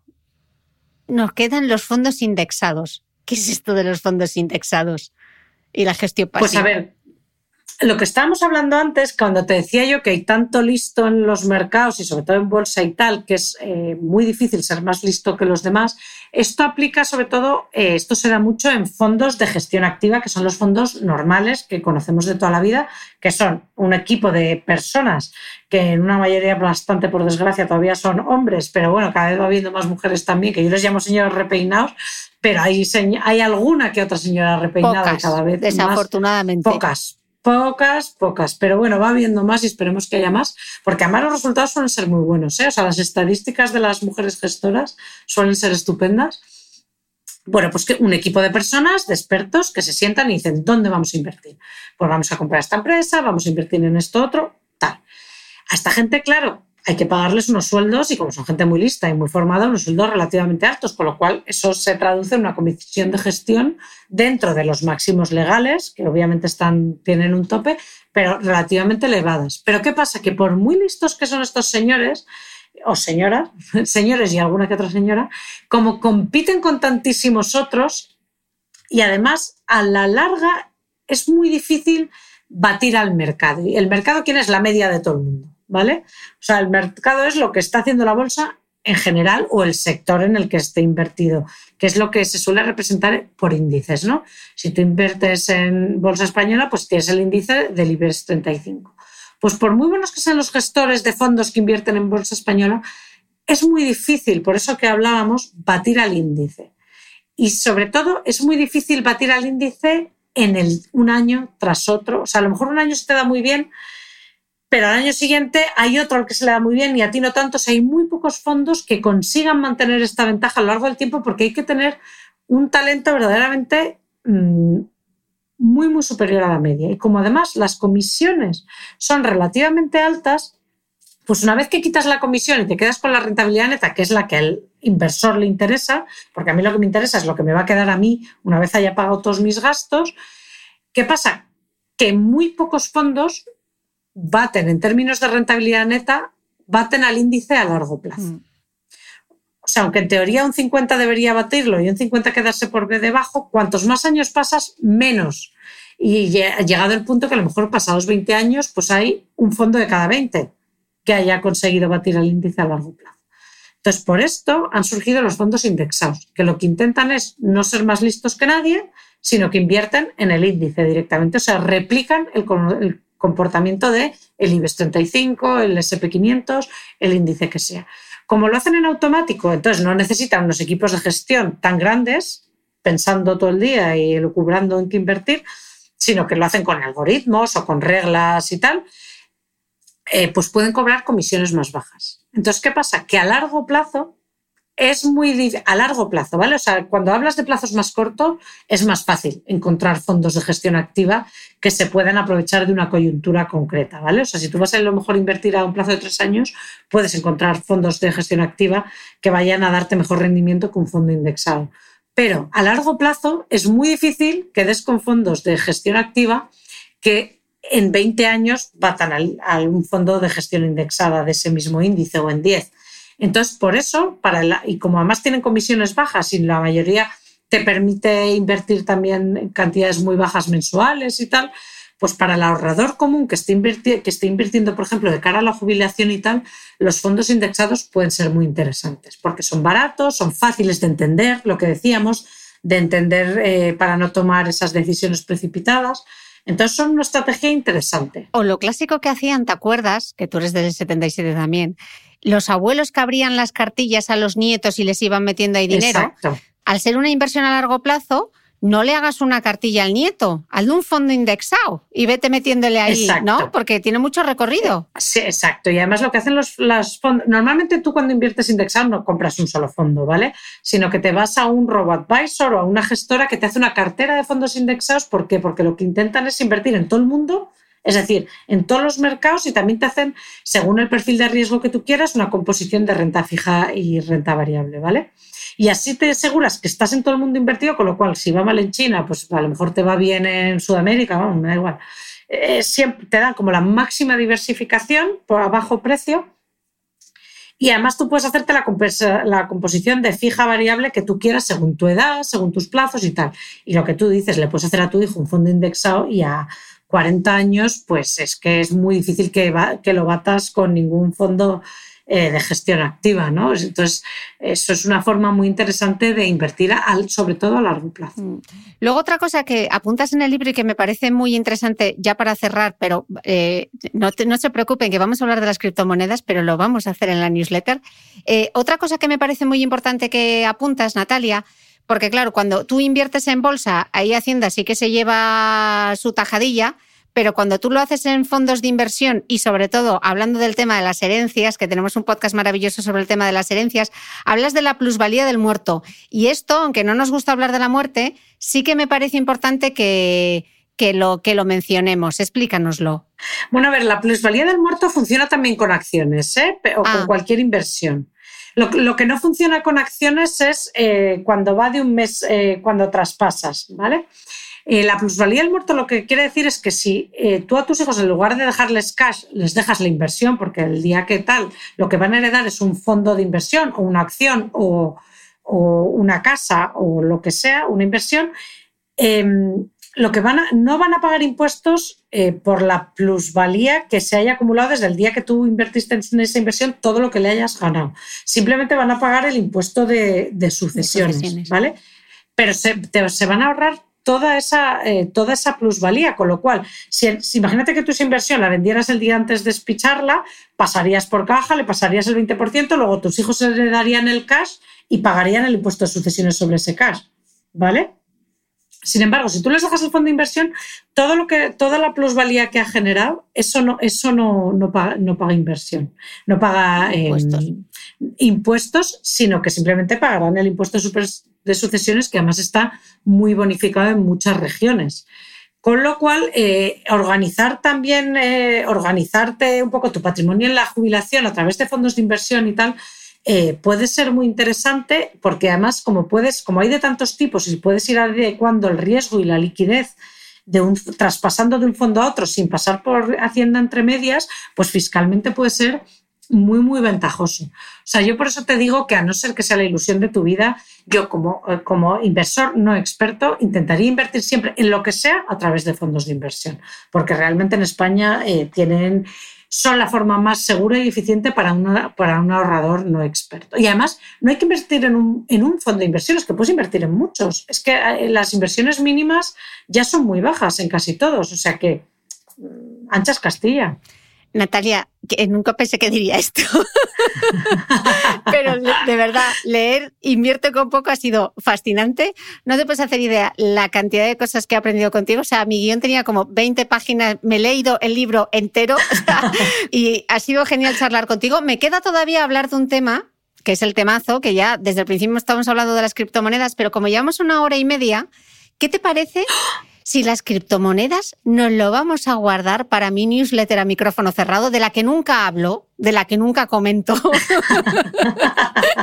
y de regalo. Me parece divino. Nos vamos, nos vamos a la newsletter y hablamos del cripto. ¿Qué te parece? Eh, perfecto, estupendo. Un placer estar. Además, es mi primera incursión en tu newsletter, si no estoy equivocada. Ah, sí, en mi podcast no, porque este es el tercero ya. Claro, pero yo creo que no tenías newsletter todavía. No, no, no, es nueva, pero ya tenemos, a 26 de abril tenemos 14.000 suscriptores ya. Madre mía, qué locura, qué locura.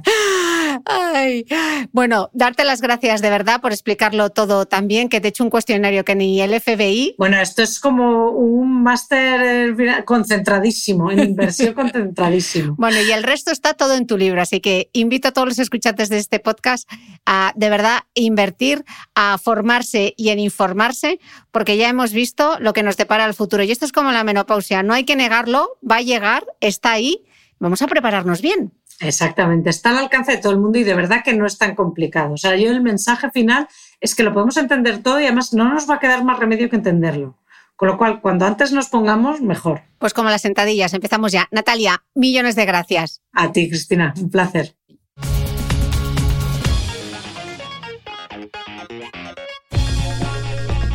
No olvides que todas las notas de este capítulo están en mi blog de beautymail.es.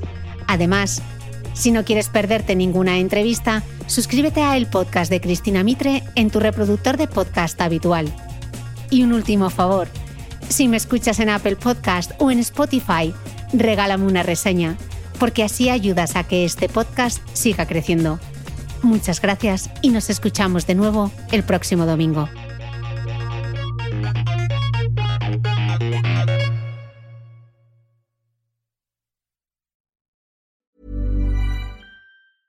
A lot can happen in the next three years. Like a chatbot may be your new best friend. But what won't change? Needing health insurance. United Healthcare Tri Term Medical Plans are available for these changing times. Underwritten by Golden Rule Insurance Company, they offer budget friendly, flexible coverage for people who are in between jobs or missed open enrollment. The plans last nearly three years in some states, with access to a nationwide network of doctors and hospitals. So, for whatever tomorrow brings, United Healthcare Tri Term Medical Plans may be for you. Learn more at uh1.com.